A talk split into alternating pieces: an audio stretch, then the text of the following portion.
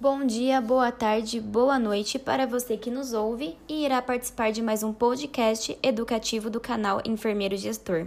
Hoje teremos um bate-papo com duas enfermeiras sensacionais, a Nightingale e a Silva Horta, a respeito da gestão da qualidade, indicadores de qualidade e a segurança do paciente.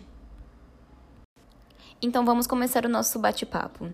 De acordo com a VEDS Dona Bedian, um cuidado de boa qualidade, né, é o que está em equilíbrio considerando os seus benefícios e danos, sendo assim possível proporcionar ao paciente um melhor atendimento e bem-estar. Para ele, a qualidade resulta de dois fatores: ciências e tecnologia e a aplicação delas na prática de saúde. Silva Horta, comente mais a respeito conosco, por gentileza. Olá, Coutinho. Boa tarde. É, então, esse teórico que você citou, Avelis Donabedian, ele foi um médico libanês que propôs os sete pilares da qualidade que a gente utiliza até hoje, que são a eficácia, que se refere às condições ideais para a melhora do paciente, como, por exemplo, uma excelente estrutura, profissionais capacitados, bons tratamentos, disponibilidade de materiais, a efetividade, que é o cuidado real, produzindo melhorias na saúde do cliente, a eficiência que se relaciona aos custos de todo o processo até a melhora do paciente, a otimização que cria uma relação de custo-benefício, a quinta é trabalhar a aceitabilidade do paciente com relação ao que ele está passando. Aqui está incluso uma boa relação enfermeiro-paciente e os custos desse tratamento para o cliente a legitimidade, que é a responsabilidade e a boa relação da unidade de saúde, seja hospitalar ou ambulatorial, tem com a sociedade. E, por fim, a equidade, que se refere à distribuição do, é, do cuidado para que ele seja igualitário para todos. Preciso lembrar que todos esses pilares devem estar incorporados na missão da instituição e nos profissionais que atuam nessa instituição.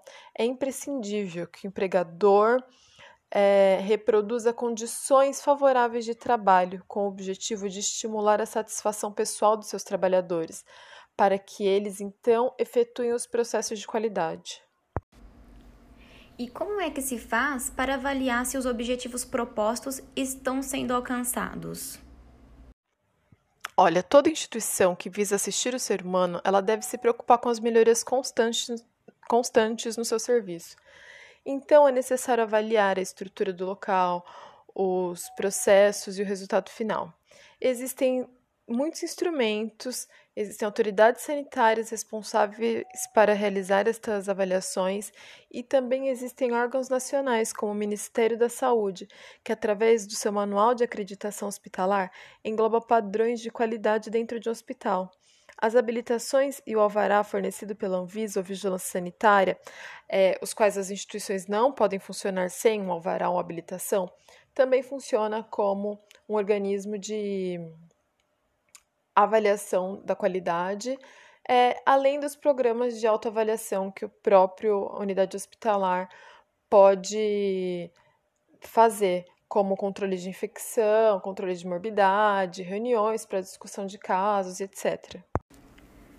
Agora, falando a respeito das contribuições de Weinberg sobre variações no cuidado de saúde, nos explique, enfermeira Silva Horta, as três categorias do cuidado de saúde cuidado efetivo e necessário é aquele para o qual existem evidências científicas indicando que ele responde melhor do que qualquer outra alternativa e que os benefícios para os pacientes excedem os riscos de possíveis danos. O cuidado essencial às preferências dos pacientes refere-se àquelas situações em que existem mais de uma opção de cuidado e que os resultados variam segundo a opção adotada. Uh, também temos o cuidado sensível à oferta, que geralmente recusa em sobreutilização. Para reduzir essa questão, o conhecimento científico sobre impacto de procedimentos diagnósticos e terapêuticos específicos tem que ocorrer de acordo com as decisões terapêuticas, orientada por evidências científicas e pelas preferências do paciente. A Organização Mundial de Saúde considera que a segurança do paciente condiz com a redução a uma quantidade mínima aceitável de risco de dano necessário relacionado ao cuidado de saúde. Ela criou então uma classificação de segurança do paciente para uma padronização, de acordo com a International Classification for Patient Safety, que possui 48 conceitos chaves. Quem de vocês duas se sente mais confortável para explicar sobre os principais para nós? Eu posso explanar a respeito desses conceitos, apresentador Coutinho. Erro é uma falha executar um plano de ação ou aplicação de um plano incorreto. Os erros eles podem ocorrer por ser um erro de ação ou um erro de emissão, e eles rara, e eles não são intencionais, eles não são intencionais, diferente das violações, que são intencionais, mas elas raramente são maliciosas. E elas podem se tornar rotineiras e automáticas em certos contextos. Um exemplo muito comum disso é a não higienização das mãos. O incidente é um evento ou circunstância que poderia ter resultado ou resultou em dano desnecessário ao paciente. Os incidentes eles podem ser classificados como near miss, que é um incidente que não atingiu um paciente, um incidente sem dano e um incidente com dano. É, a detecção é uma ação ou circunstância que resulta na descoberta de um incidente. Os fatores contribuintes de incidente são as circunstâncias, as ações ou as influências associadas na ocorrência, e elas devem ser conhecidas pela organização de modo a orientar o desenvolvimento de ações preventivas. Os fatores de mitigação são as ações adotadas com a intenção de prevenir ou moderar a progressão de um incidente, de causar dano a um paciente. Elas são importantes no momento em que as circunstâncias que podem causar dano já começou, mas ainda não gerou dano, ou dano não atingiu seu grau máximo. As ações tomadas para reduzir os custos, ou para reduzir, desculpa, o risco, são aquelas que visam reduzir, gerenciar ou controlar a probabilidade de ocorrência no futuro de dano ao paciente decorrente de um incidente. Nossa, muito interessante mesmo esse instrumento criado pela OMS. É uma ótima estratégia para lidar com os incidentes no cuidado de saúde, bem como a elaboração de ações para reduções do risco, né?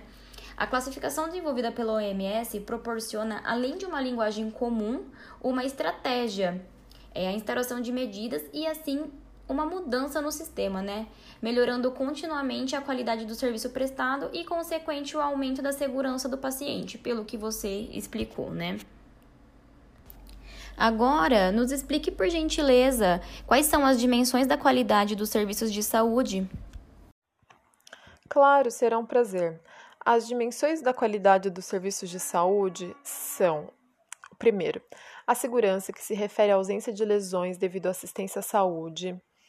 Uh, a, a, segunda, a efetividade, que é a prestação de serviço baseada no conhecimento científico a todos os que podem beneficiar-se destes e evitar prestar serviços àqueles que provavelmente não se beneficiarão, evitar a infra e superutilização. Uh, atenção centrada ao, ao paciente é a terceira, ele envolve o respeito ao paciente, considerando suas preferências individuais, necessidades e valores, assegurando que a tomada de decisão clínica se guiará por tais valores. A quarta é a oportunidade de acesso, que é a redução das esperas e atrasos, às vezes prejudiciais, tanto para os que recebem como para os que prestam assistência à saúde. A cinco, a eficiência, que é a prevenção do desperdício de equipamentos, suprimentos, ideias e energias. E a sexta é a equidade na prestação de serviços, que não variam a qualidade, segurança, as características pessoais e etc., como gênero, etnia, localização geográfica e status socioeconômico. Quer dizer então que a segurança é uma das dimensões da qualidade do serviço de saúde? Sim, é sim. Podemos distinguir três grandes metodologias das iniciativas relacionadas com a segurança do paciente. É, uma é a abordagem epidemiológica, o gerenciamento de riscos e a abordagem da gestão da qualidade. Estes devem ser integradas, pois se complementam. A abordagem epidemiológica, que quantifica a frequência de aparecimento dos eventos adversos, explorando os fatores importantes para conscientizar sobre a relevância da segurança clínica como problema de saúde pública. Uh, nós temos também o gerenciamento de risco, que tem foco nos problemas de segurança do paciente devido aos seus riscos associados, principalmente os financeiros, para as organizações de saúde e seu pessoal. Mais recentemente, o gerenciamento passou a considerar os riscos que esses mesmos problemas representam para o paciente, enquanto que o enfoque da gestão da qualidade considera a dimensão, segurança e o princípio da melhoria contínua da qualidade. Então, nesse contexto de organização, as atividades sobre gestão de risco representam muito para o serviço de saúde, enfermeira Nightingale? Sim, sim, Coutinho. As atividades relacionadas à gestão do risco representam uma postura proativa perante aos riscos identificados. Elas permitem também o desenvolvimento de estratégia, o planejamento das atividades e das ações em resposta aos riscos. Nossa, que interessante! Aproveita e conta para nossos ouvintes como é a gestão de risco em saúde. Claro! Então, Coutinho, a gestão de riscos compreende uma forma de abordagem aos riscos ao que o paciente está submetido nos serviços de saúde, figurando entre as ações estabelecidas na resolução da diretoria colegiada, que são normas regulamentadoras. Isso estabelece como responsabilidade do núcleo de segurança do paciente, competendo ao mesmo a identificação, a análise, a avaliação, o monitoramento, o tratamento e a comunicação de riscos, ou como nós chamamos de conjunto de atividades do gerenciamento de riscos. Compreendi. E para desenvolver toda essa gestão, os profissionais possuem ferramentas de apoio? Claro, nós possuímos sim. E a gente conta com vários métodos para analisar tudo isso. E dentre essas ferramentas, eu vou citar três para você: análise de causa e raiz, o protocolo de Londres e a análise do modo efeito e falha. E cada uma dessas ferramentas consiste de uma maneira de abordagem, e todas elas são bastante interessantes e úteis para os profissionais e os serviços de saúde. Nossa, esse assunto pode render mais uma entrevista, hein, meninas? Muito importante saber tudo isso. Fique aqui então um convite para uma próxima discussão né, a respeito da temática e o agradecimento por vocês estarem proporcionando todo esse conhecimento a nós.